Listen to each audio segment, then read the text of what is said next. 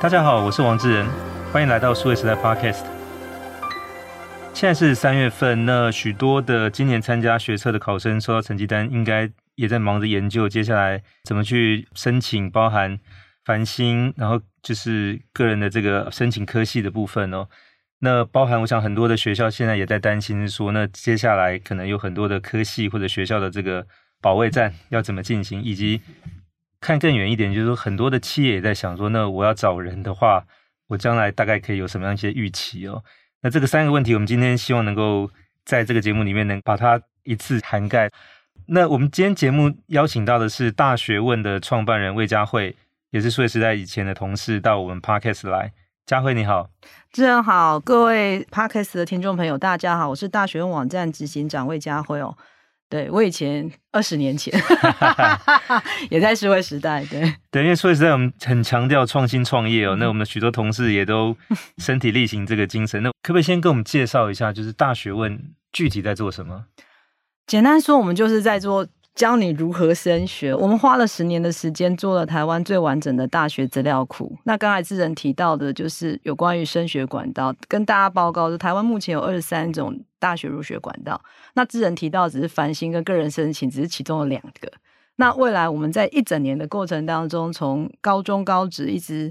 到要对接到大学，要对接到军警，要对接到国外升学，就光是国内升学就二三个入学，所以家长跟学生都很痛苦这样子。那大学问在解决问题是，你们只要想要了解各种管道到底要怎么招生，有什么名额，其实到大学问上面都可以找得到。那目前我跟大家报告一下，大学问目前的流量是我们现在高中生。高一到高三，所有高中学生应该大概五十七万、五十八万全体。那大学问每个月的不重复到访人次是四十万到八十万。那八十万当然就是像现在就是八十万，现在最高峰的时候。对对对对，一直到五月、六月为止。对，前面提到是像呃，就是繁星跟个人申请，那个是考生在三月份要碰到的。对，你接下来还有四月、五月、六月、七月，所以你二十三种其实慢慢大家都有机会会碰到。哦，对对对。二月、三月只是开始而已。我们其实台湾整年的考季，严格来讲，我们有十个月、十一个月都是考季。第一份入学简章大概十月就开始了。对，对，那从今年的现在已经举行完的学测，嗯、而且这个成绩也公布哦。对，现在学生跟家长还有老师都在研究怎么填选志愿。那我想先请问，就是说，那从今年的这个学测所看到的有什么样一些变化或趋势，是我们听众可能最先需要了解的？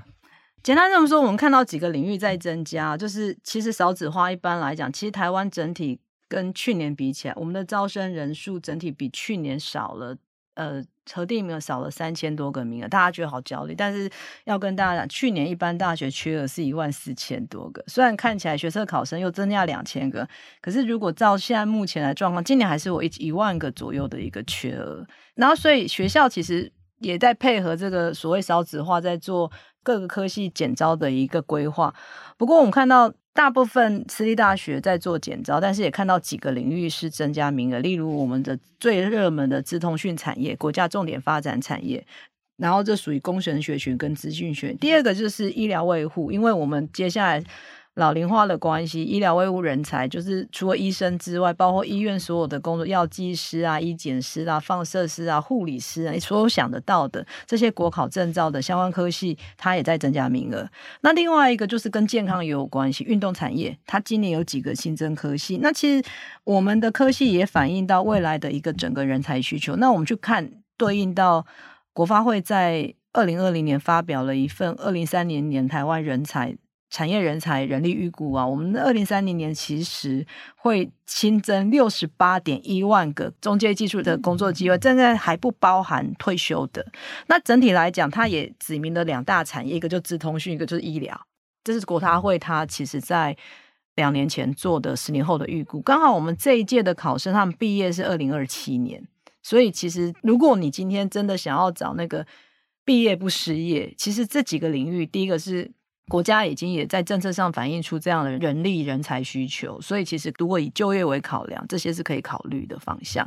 对，那当然从考生的角度来看，就是说自然组的考生感觉上应该是机会有比较多。嗯，那那些减班的看起来比较多，好像都是社会组相关的科系。是，所以在今年来看，起码初步是说这两组大概面临的是一个不一样的一个情况。社会组的考生当然除了自己的名额减少之外，更多的是因为我们开放学测五选四之后，很多高职生只要考国文、英文就可以来参加一般大学的一个招生，所以。呃，我们社会组考生除了面对名额的减少之外，还来了一波高职生的竞争。还有就去年因为那个大乱斗之后，有人开始觉得不 OK，就觉得重考，所以重考生大部分会是在前面的学生才会重考，重考生他挤压了后面的机会。所以其实今年我们看到社会组的考生。他在后面分科，就是我们七月份以前的联考了。家长应该比较懂联考。联考来讲的话是，如果可以在繁星在个人申请三月份就完成他的志愿选填，那他比较不用担心。因为其实我们每次学生都在问我们说，要不要考分科，就是要不要七月再去考一个学科。通常我们的建议是，如果你三个月熬得住的话，你可以考虑，但是。百分之八十的高中生应该都熬不住，因为同学都在玩，只有我在念书，我念得下去吗？基本上这是一个还蛮重要的问题，这样子。对，那回到刚才谈到是说，自然组的这个可选择的科系，在今年是增加的，嗯，所以感觉是说，那当这个也跟政府规划的未来就业市场的人才需求是相关的。那当然，这个人就这么多，而且是每一年报考的学生应该是持续在减少的情况之下。所以是慢慢，其实是把一些可能社会组的考生也往自然组的科系去导引哦。因为你从实际的这个就是名额来看是这个样子哦。基本上很多家长问说，那到底自然组念哪一个科系，工科哪一科系比较好？我只能说念哪个都好。其实我们整个台湾未来在二零三零年的预估，从现在开始到二零三零年预估那一波缺工潮，我觉得已经不是工了，工可能是蓝领，其实是白领、中阶技术人才的一个缺工潮。基本上你只要是念理工背景的，只要你愿意，你都有很多个工作机会，因为这已经人力缺口到我们现在必须从。这两年一直在加强境外生的招生，不是为了学校，更多的是为了填补我们在二零三零年的产业人才缺口。那我们也给境外生非常多留台就业工作的一个签证的一个放宽的机会。那这些其实都反映到说，我只能说选择念工科、资讯工程学群啊、资讯学群啊，未来大概都不太需要担心没有工作，是担心你喜不喜欢这个工作，你对这件事情有没有兴趣这样子。当这样的一个科系跟名额的这个变化本身，其实也会直接影响到考生的选择哦。所以，当刚才谈到是说，呃，就是有一部分其实是在增加，那另外一部分其实学校也怕可能这个学生没有招满，也在进行一些就是减班或者减少名额这样的规划。那所以就说这样来看的话，其实当然看起来，呃，国立大学增加这个招生的名额。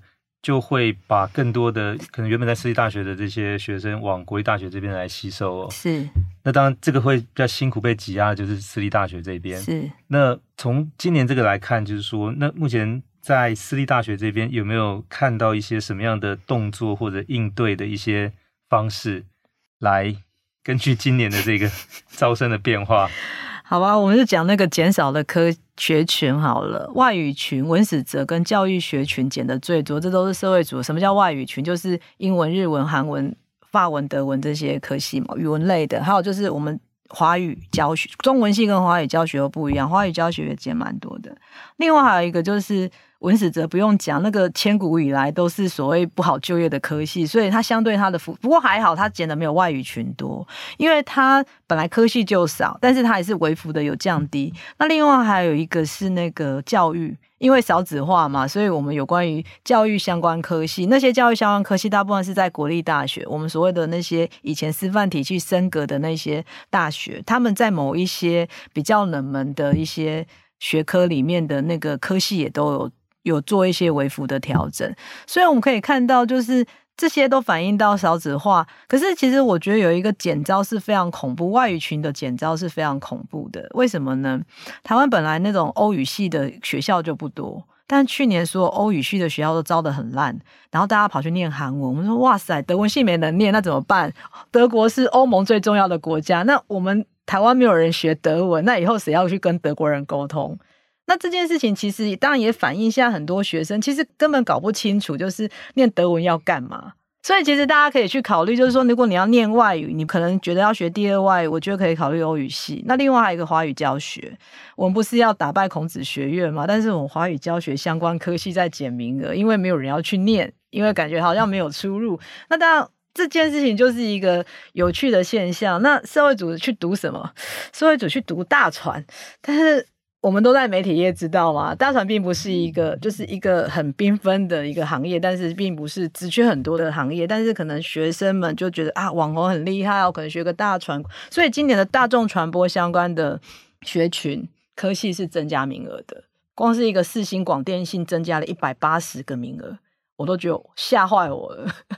对，那当然这个就是说，呃，学生的选择也会考虑到未来的就业，当然。还会综合自己的兴趣，那最终的结果还就是会反映在学校招生的这个绩效呃绩效，就是你比如说你是不是这个科系的报到率是到多少，然后你今年该招多少学生，是不是有如期有确实招到这样一个一个数目？但是另外回过头来就说，许多企业其实也还是就是找人很困难哦。那特别是说，即便是台湾很有名的这些上市柜的电子公司。那我想过去这一年时间，我比较常听到都是说，那其实台城、青交这些，包含像北科大、台科大这些，其实是非常难找的哦。那所以，那这个中间是究竟是信息落差，还是说具体的嗯学校科技的选择跟就业之间有什么样的一个断层，还是什么样的？就是我们这么积极的在增加这些科系的名额，但好像还是不够市场的需求。简单说是这个产业，就是资通讯产业。当然，台湾厂商这几年生意大好这样子，然后学生其实本来少子化的关系，他就缩减了。当然就是念一念，其实很多坦白讲，学生也不喜欢去工厂工作，就是产线嘛。虽然我们现在产线已经比以前舒服很多了，对。那这是一个蛮大的一个原因。再来就是说，人真的不够，我只能说人真的不够。讲一个那个今年发生的一件事情。南部有一个科技大学，他们去年的暑假的时候毕业了一个印尼还是越南的产专班，就是我们的新南向专班毕业了四年。然后他们本来是在在台南，在同一企业实习，那一班有四十个人。那学校很高兴，这四十个人有三十八个人要留台工作。然后同一企业非常开心的，就是他们毕业啊，然后就要欢迎去工作。结果后来只留了二十个。在统一企业工作，因为其他人被台积电拉走了。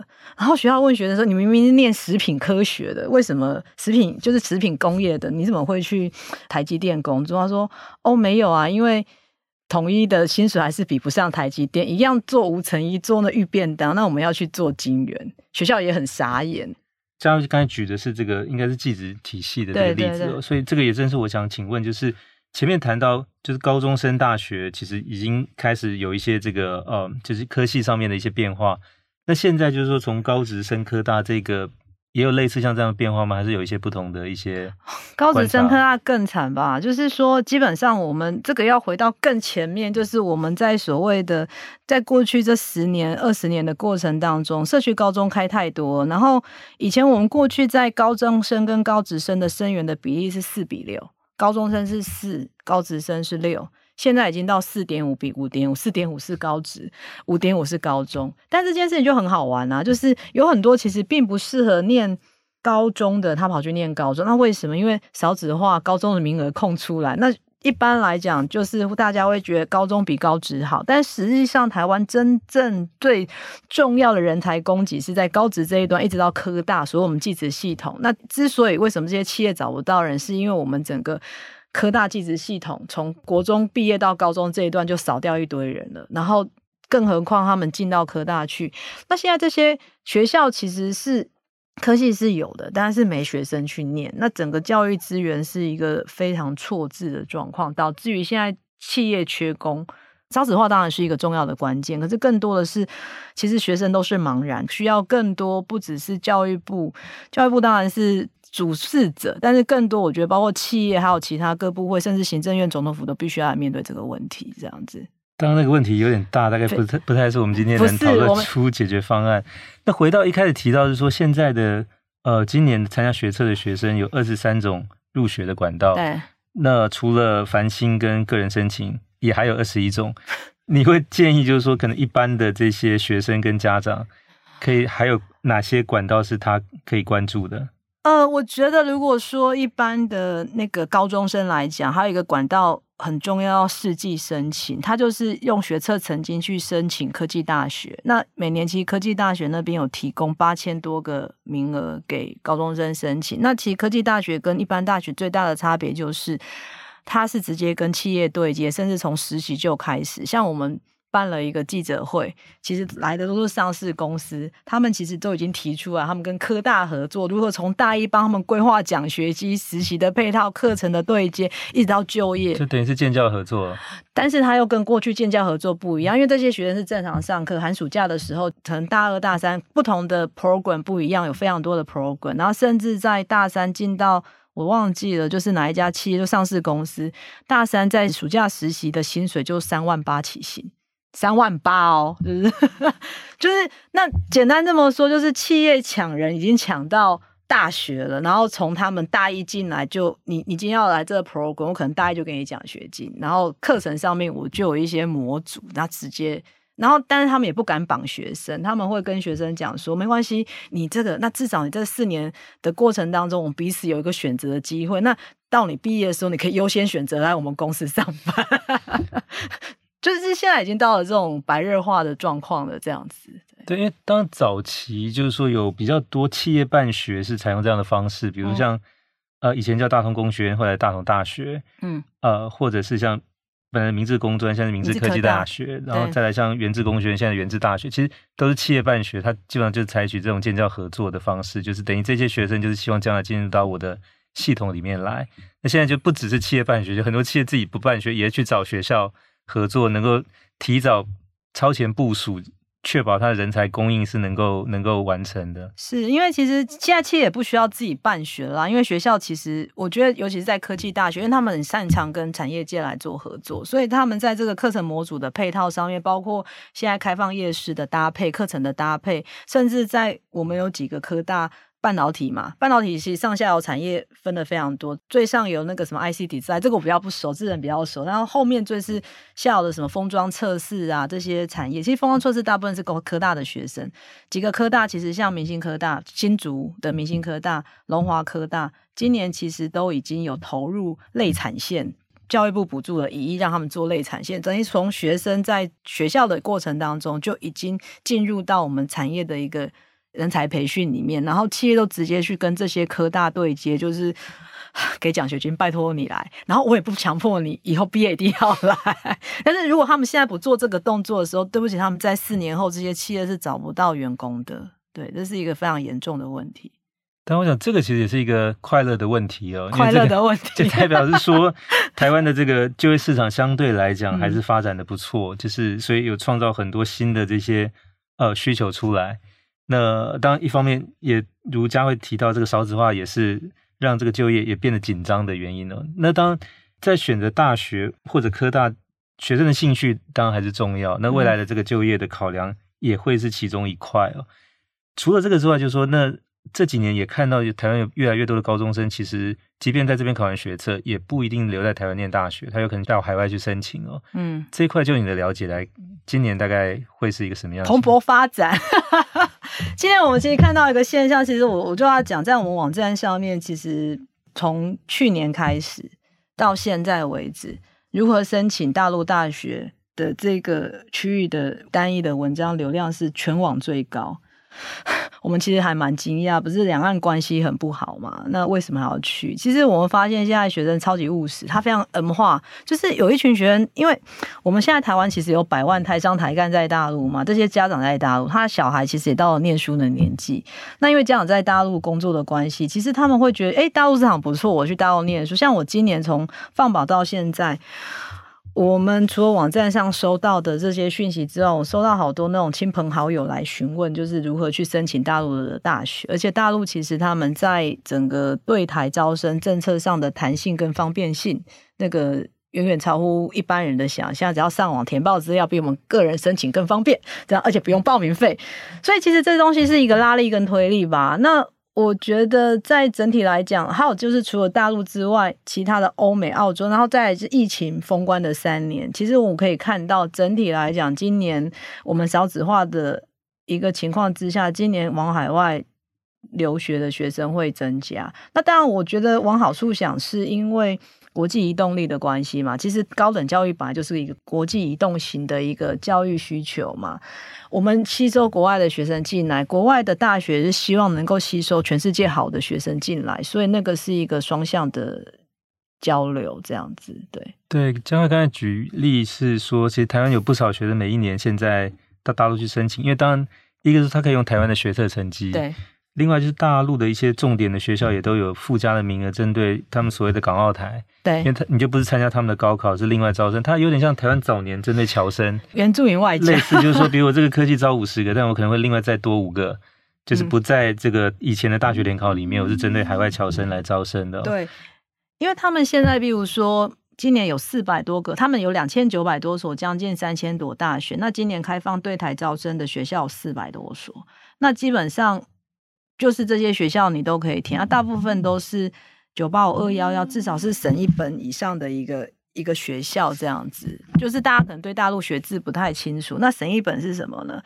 九八五二幺幺大概中字辈以上，省一本就大概我们的国立大学，其实都还是不错的学校。对对，但另外有一部分是大概会往英语系或其他语系的国家去申请，你比如像去美国或加拿大，对，其实也有一部分。那甚至往欧洲，像比如英国。还是说像到澳洲，嗯，其实这个每一年大概都还是有一定的，嗯，基本上今年应该来讲的话，主要的我们的留学国会是美国、澳洲、加拿大、英国。那当然，在整体来讲，像去年澳洲驻台商务办公室，他们每年都会办澳洲教育展，他们看到澳洲教育展的人流量或者是询问度是。比之前翻倍的成长，那这个趋势是挡不了的。就是挡不了的原因，是因为其实我们还是有很多优势家庭，就是不管是经济优势或文化优势家庭，他们希望他的孩子可以在趁早去接触国际视野，所以把小孩送出去这件事情对他们来讲，而且其实你看嘛，高中有多少高中加开所谓的国际班，包括台台北市的公立高中都有 IB 国际班了，所以其实这个是一个挡不住的一个。趋势，那你说那个会不会增加？目前来讲，大概如果每年出国留学，大概占我们整体考生的百分之一。其实未来如果照这个取，大概百分之二、百分之三，其实是还蛮恐怖的。我们已经少子化那么严重，但是好一批优势学生是会往外走的。对，因为现在一年的考生大概在十六到十八万，全部加起来就高中高职生。对，所以如果是百分之一、百分之二，大概也将近两千人。在三千三，其实今年搞不好全部加起来会到三千，就是各各个国籍了。对，就是到海外，包含到中国大陆，对，含在内的。那当然，我想就是说，往海外去，这也是其中一个选择之外，就是说，那台湾本地的学校也接受其实海外学生到台湾来申请入学嘛？他只是说他可能参加的不是学测嘛？嗯，就这一块来讲，就是目前。台湾的这些学校跟科系有怎么样的吸引力呢？其实台湾的高等教育品质是我们少子化觉得学校没学生。事实上，在整个亚洲来讲，台湾的高等教育品质是名列前茅的。那所以，我们整个不只是新南向，那包括在欧美也有很多学生来。我们其实境外生在疫情三年期间，因为境外生分两种啦，一种叫学位生，一种叫非学位生。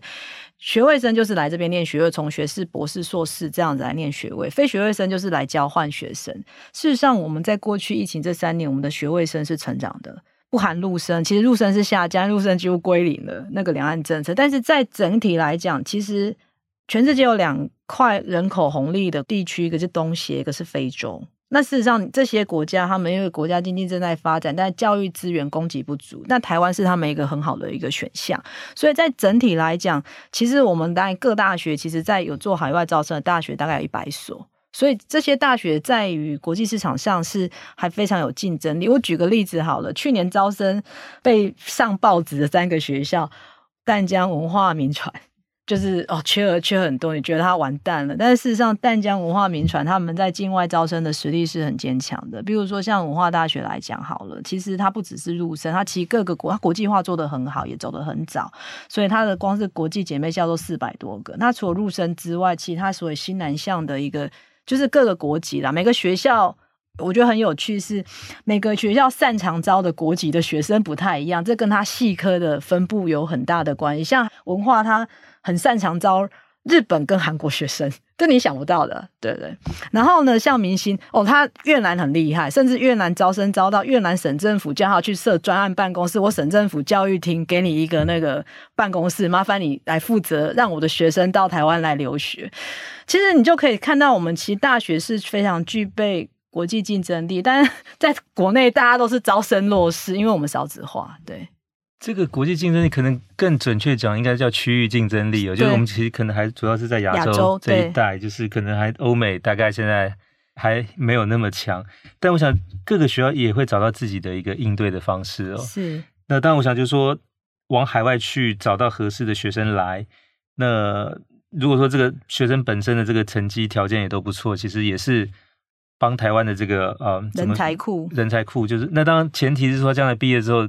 有机会可以留下来工作的。现在政策是有开放的，就是我们的境外学生留台工作的点数字，基本上，但是反而是企业比较不懂得用如何用这些学生，因为他在法规或身体上还是有一些比较不是那么便。不过其实慢慢会改善，因为就是他只要满七十点数字，然后他就可以留在台湾的企业工作。不过因为我们的企业不太知道怎么样去跟这些境外生互动啊，但是我觉得企业现在有慢慢接受，你的公司会用到很多外国人，就像美国一样啊，留学生去到美国，然后他要留美工作嘛，所以他就会有绿卡或工作签证、Visa 这些东西。对对，那这个也是我今年在翻那个招生简章看了三遍，发现就是说，其实蛮多科系都强调现在是全英语上课，对，或者是说他有强调说他跟海外哪几所学校是到时候可以交换学生哦。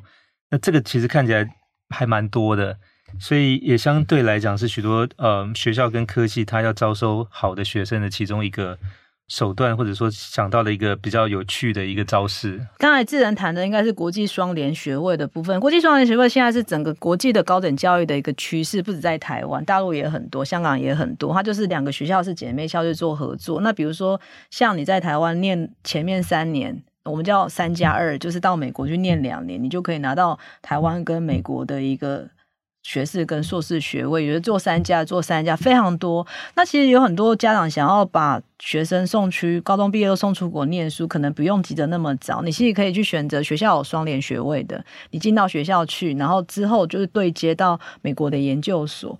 像很多啊，就是做双联学位的学校很多，私立大学做得很好的，像逢甲做得很好。然后像文化也做得不错，我觉得台湾的高等教育是非常多元的，它可以给你很多想象。然后我觉得少子化一个好处，就机会很多啦。现在不会没有学校，而是什么学校是适合你念的这样子。对，那招生管道很多元之外，我看到其实有一些特别著名，这个请教佳慧，它著名是青年储蓄账户组，还有什么愿景组，然后看到慈济还有什么翔飞组，这个代各自代表什么意思呢？哦。青年储蓄账户组是我们总统政策啦，就是让你，比如说你大学毕业，你不要马上去就学，你可以保留你的学测成绩，然后你去到业界工作。哎，最多可以三十六个月，就是他可以去实习，有薪水，政府可以三年呢，最多三年，但是有些大部分一年，有些可以去壮游，然后等你回来，哎，一年完结束之后回来念书，就可以拿你原来的学测成绩到青年储蓄账户组。那刚才什么翔飞组、愿景组，那个是各校取的名，事实上它是针对弱势生的弱势保障入学。了解，所以我想这个其实也提供了蛮多的选择，其实给不同的情况的考生哦。那到最后。还是要回来请教佳慧说，那针对现在，不管是在进行可能繁星的这个选系，或者是个人申请的准备，那今年在填写志愿的时候，你会给他们什么建议呢？很难给建议。我说很难给建议的原因是，第一个当然我们还是如果从工具面来看，麻烦你们去多做几个落点工具，把你的范围缩小。缩小之后，我们再来从十二个来看你到底是什么样子的落点。那你们。大家最喜欢问说，现在有个趋势是先国力后私立，但是我要讲的是，其实不见得一定先国力，而是你要去看这个学校它的一个科系的优势。国立大学跟私立大学的学费，哈，一年差五万，四年差二十万。但是其实念大学最大的成本不是学费，在于生活费。台北的生活费跟那个 台南的生活费是有差的，这样。那你住家里跟没住家里，所以其实那大家会觉得说国立大学会不会比较好做？哦，不会，基本上还是看你念的科系。有些科系它就是好就业的，跟我们刚才讲的一直在讲工程学群啊、资讯学，那就好就业。那你去念国立大学，真的有一些比较冷门的科系，像相对的，它真的是不好就业啦。对，就是说，假设你在那边犹豫国立大学跟私立大学，那有时候哎，这私立大学系不错，要不要念？只是学费考量。我说，如果你一年不差五万块的家庭，千万不要考虑国立跟私立这件事情，而是你反而要去考虑的是说，你未来的就业。我说，四年差二十万，其实第一年年薪就补回来了。就这种，你要投资在前还是投资在后嘛？就这样子而已。对，我想这个大概对每一个考生跟他家庭来讲，也都是一个重要的决定哦。那当然，现在其实可以得到的这些协助或者呃建议，或者帮忙去分析落点的管道，其实也很多，非常多。所以到最终，当然一个是他本身的兴趣，然后考虑到就是说，也有一部分根据未来的就业的市场去考量。那当然，他选择一个他喜欢的城市。那有些也许喜欢住在离家比较近，有些可能巴不得离 家越远越好，就是说可以自己独立去生活。那当然这些各个因素都不一样哦。那比较重要是说，其实把这些都通盘想清楚之后再去做决定。是，就是如果说他一定势必得离家，我说那离远一点好了。基本上就是每个人的考量都不一样。那你说是不是哪个？科系毕业之后一定最好就业，我觉得就业又是另外一个议题啦。就是你大学如果混四年的话，每个科系都不好就业啦。我必须要这样子讲，因为毕竟我觉得学测考大学这件事检验你过去高中三年到底有没有好好认真念书的成果验收嘛。但是到了大学又是一个新的一个四年，因为完全是新的专业，那这四年的一个学习成果就会反映到你的就业啊。当然你说好学校是不是有比较容易找工作？是。但是呢，一般来讲，你的学历保鲜期只有三年，三年之后你再跟我说你是什么学校毕业，但是你这三年完全都没有工作的一些 ranking，那老实说，我觉得。企业需要去 hire 你这个员工，会用高薪 hire 你吗？其实是不可能的。那我们看到，就是一般社会新鲜人来的，人力银行都会做统计，大概国力跟私立落差三千块的起薪。可那三千块很快就弭平。如果你工作表现好，现在企业为了要留人，也蛮敢加薪的。可能你搞不好半年你就已经追过那个国立大学毕业了，因为最主要还是要你的 performance 比较重要，这样子对。了解，当然通常都是第一份工作看学历，之后就看能力了。是。那如果说他的那个工作相关领域里面有一些证照可以考取，那当然也会有加分的作用。那如果是跟着这个政府的规划，刚才提到的几块，大概也会是跟未来就业市场大概比较相关性更强一点。但最终其实能不能自己认真把四年读完，或者接下去还想要考相关的研究所，那还是跟他兴趣是有关系的。是。好，那我们今天非常谢谢大学问的执行长魏佳慧到我们 Podcast 节目来分析，也分享了关于今年整个学测的变化趋势，以及给考生和家长的建议。谢谢佳慧，谢谢智仁，也谢谢各位听众朋友的收听。希望每一位考生在今年都能够尽可能如愿的选到自己理想的科系。那也谢谢大家给我们的回应跟提问。那请继续关注我们的 Podcast，我们下回再会。